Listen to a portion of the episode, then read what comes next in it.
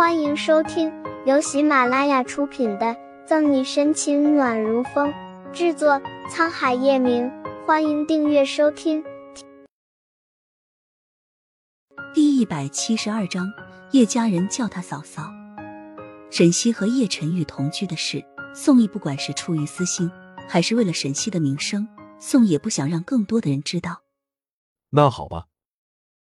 杨局细细一想，把沈西交给宋毅，他也放心，便上了警车，扬长而去。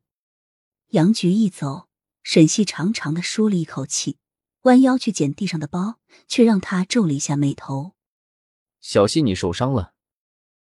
注意到沈西的不对劲，宋毅匆忙查看沈西的腰，下意识的沈西避开了宋毅的触摸，手尴尬的悬在半空，一抹受伤从宋毅的脸上一闪而过。呃，我我没事，应该刚刚是被匕首擦伤了一下。沈西抿了抿唇，有点不自然的解释道。宋毅叹气一声，虽然只是擦伤。但也容易感染，还是先回医院包扎一下。拗不过宋毅，沈西只能跟着他去急诊部门包扎伤口。等一切都弄好的时候，天已经完全黑了。医院门口，初秋的风凉凉的吹着。小希，时间这么晚了，要不我还是送你回去吧。宋毅还是有点不放心，担心幕后黑手在对沈西下手。放心好了，宋大仙。我的身手你还不知道吗？沈西俏皮的一笑。沈西敢保证，若是让宋毅送他回盛世庄园，就叶晨玉的那臭脾气，可能又是一场腥风血雨。可是我……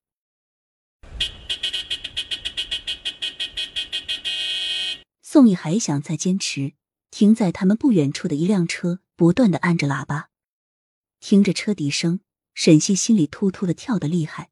不敢回头看车上的人，来的人该不会是叶晨玉吧？吹喇叭还是富有节奏的叫着，没有一丝一毫的不耐烦。宋毅没有沈西顾虑的那么多，循声望去，驾驶座上是个他不认识的女孩。嫂嫂，你要上车吗？沈西半天没反应，顾春寒索性伸出头，大声喊着。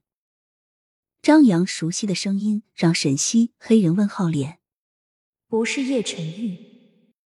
回头不同叶晨玉低调奢华的迈巴赫，是普普通通的吉普车，车上的是一身朋克装的顾春寒。嫂嫂，小西，他叫你。宋毅蠕动着嘴唇想问什么，但又不知道该怎么说，注意力完全集中在顾春寒那里。沈西没有听清宋毅的话。和顾春寒摆手打了个招呼，沈西才笑着回头：“阿姨，你先回去照顾宋妈妈，我和春寒回去就行了。”春寒，嫂嫂。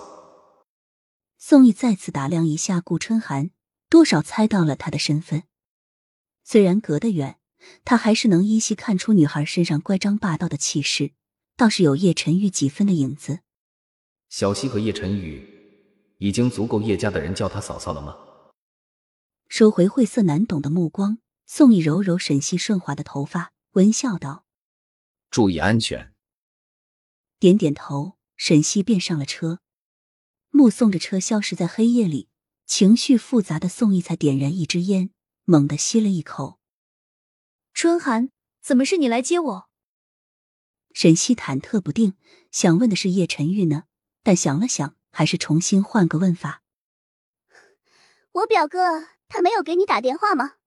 顾春寒把档换到最高，踩着油门的脚稍稍一用力，窗外的风景变成了一道虚影，仿佛车子悬空。沈西吓得急忙抓住安全带，内心哀嚎不已。叶家的人开车都这样吗？等到了一个红绿灯路口停下，沈西紧绷着的神经才稍稍松了一下。打电话，回忆了一下。